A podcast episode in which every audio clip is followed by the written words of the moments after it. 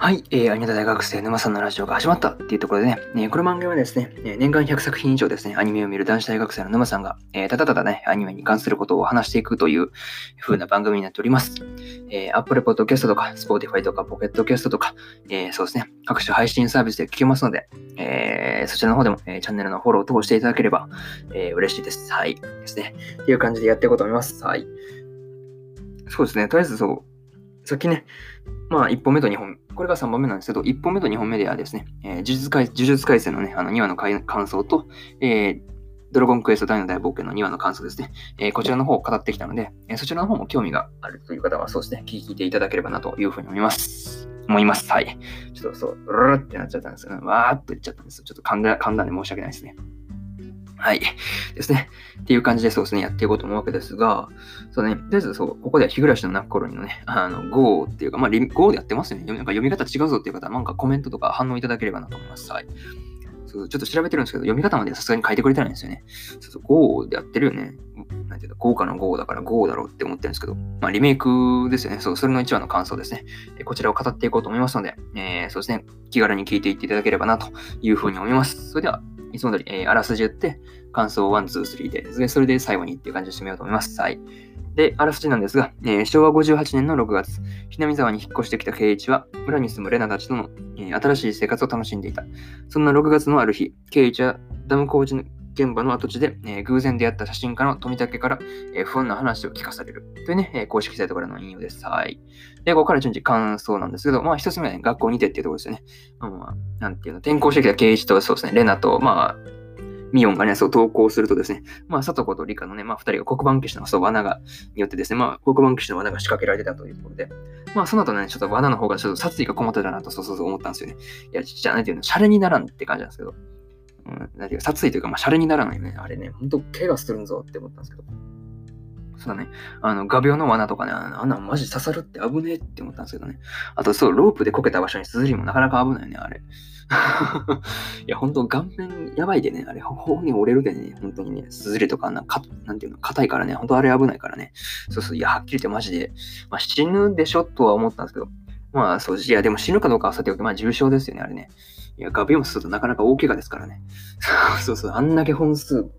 ブワーってやったら、あれ危ねえって思って、そうそうそうそう、普通に危ねえだろ、あれっていうふうなことをちょっと思ったっていう感じですね。で、二つ目ですけど、まあ、不穏な話ってことですよね。まあ、そうそう、ケージがね、そう、あのレナがそう、ダムの工事現場の土地で、まあ、探し物をしているときにですね、まあ、富川というね、あのフリーの写真家がやってきてですね、まあ、その嫌な事件だったね、腕が一本まだ見つかってないんだろうとかいうね、いや、もう不安な部分しか聞かされなくて、まあ、それは戸惑うわ、刑事はねっていう、そうそうそう。そうそう、まあ、冗談のつもりでね、言った一言が、いや、ガチだったんかっていうね、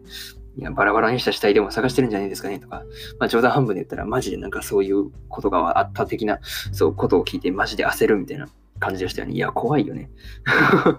何があったのかが分からなくて余計に怖いやつやんね、あれね。まあ、その後のね、あの、レーナにそのことを聞いても知らないのところがちょっとね、声の表現具合というか、あれがね、そう、やっぱ、うん、そう、怖かったなと、そうそうそうそう。思ったりしました。で、まあ、3つ、次、これがまあ2つ目だったんですけど、2つ目だったんですが、えー、これが、えー、次3つ目ですね。まあ、ラストっていうとこですよね。そう、ダムのことはね、そう、ミオンに聞いても、まあ、なかったっていうふうな、まあ、ちょっとね、まあ、口調がね、そう、きつめの、まあ、そう、作画もね、ちょっと目元だけ暗くしてるっていう、あれですよね。んいやいや、ちょっと待ってな。はいはい。ちょっとね、そう、猫の声が入ってあれなんですけど、まあちょっとね、面白いですよね。そう、たまにはそう、猫の声もよがろうと。まあ別に意図したわけではないんですが、そう、ちょっとね、散歩にか行きたいらしくて、そうそうそう、開けろってことなんですけど、そう、ちょっと待ってね、ちょっと待ってね。はい。っていうかげで、そうです。日暮らしの、そうですね。まあ、放送事故会かと思っていただければなと。はい。ですね。やっていこうと思います。はい。まあね、そう置いておきます。はい。そうこのね、なんかシリアスな話をしてるときに猫の鳴き声が入ってくるというね、なかなか面白いことになったわけですが、まあ、それを置いといてですね。まあね、そう、まあね、そこからね、まあ、レナがね、そう、跡地で何かを探しているというところに、まあ、ちょっとね、刑事がやってくるというところで、まあね、いろいろと、まあ、刑事がやってる後ですね、まあ、レナがそう、お茶を取りに行ってくるよ的な感じで、あの、離脱した時にですね、まあ、なんていうの、東武寺のね、あの、事件の、まあ、ことが書かれてある、まあ、記事が載ったですね、まあ、雑誌が、そう、見つかるんですね。まあ、それの雑誌を読んでる後ろには、まあ、あれですよね。ナタを持ったレナがいるという、なかなか怖い終わり方だったんですけど。で、まあ、そう、エンディングがね、あのね、まあ、曲が流れた後にですね、まあ、その後にね、まあ、後ろにラストにね、まあ、赤い実をした理科がいたと。えっと、一体何事だというところがそうですね。まあ、ちょっとそういうことを思いましたっていう、まあ、3つ目の感想ですね。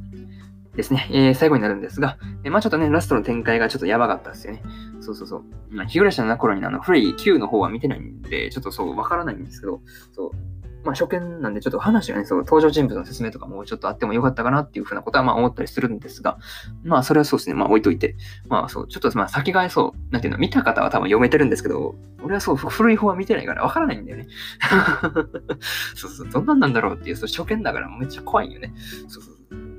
いや、なんかそう、やばいっていうのは、そう、なんていうの、そういうのは聞いてたんだけど、そう、いや、マジでやばそうだなっていうのはちょっと思いました。はい。まあそうだね、ラストで流れてたのが、あの、QOP だという、Q のね、あの、古い方の方で流れてたね、あの、オープニングだというふうなことも、あとで、あとでそうだね、あの、調べた時に出てきたんですよね。あの曲何やったのみたいな感じでそう調べたら、あの、Q の方の、まあ、オープニングだったということも、まあ、後で知ったという感じなんで、そうそう、本当に Q 見てないんですよね。そうそうそう。いや、初見ではなかなかそう、わからないところが多かったかなと、ちょっと思ったりはしました。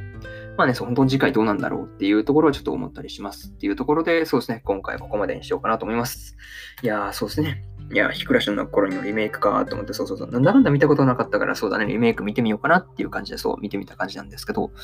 なかなかそうだね、面白、そう、まあちょっとノリがきつかったかなって思うんですけどね、そうそうそうちょっとノリについていけなかった面はあるかなとは思うんですが、まあ悪くはないですよね、全然そうそうそうそう。いや、まあ、有名なだけあって、そうそうそう。まあ、悪い意味で有名とかいうのもありますけどね。まあ、それ置いといてですよ。まあ、なかなかそうだな。見たことないから、まあ、楽しめるかなと。それ初見の目線でなんか語っていければいいかなと、このラジオでは思っておりますので、えー、そうですね。えー、まあ、気軽にね、そう聞きに来ていただければなというふうに思います。それでは、えー、一応の感想はここまでということで終わろうと思うんですが、そうだね、明日は何を語ろうかって思った時に、まあそうだね、キングスレイドのあの2話の感想をまあ語るっていうのは決定してるんですけど、またそうだね、過去記事からなんか、そうですね、また何千件のやつ引っ張ってこようかなと思ってます。特にその何千件にするか、ちょっと明日までお楽しみっていう感じで、まあ、興味があれば聞いてみていただければなというふうに思います。それでは、えー、終わりたいと思います。えー、以上、沼さんでした。バイバイ。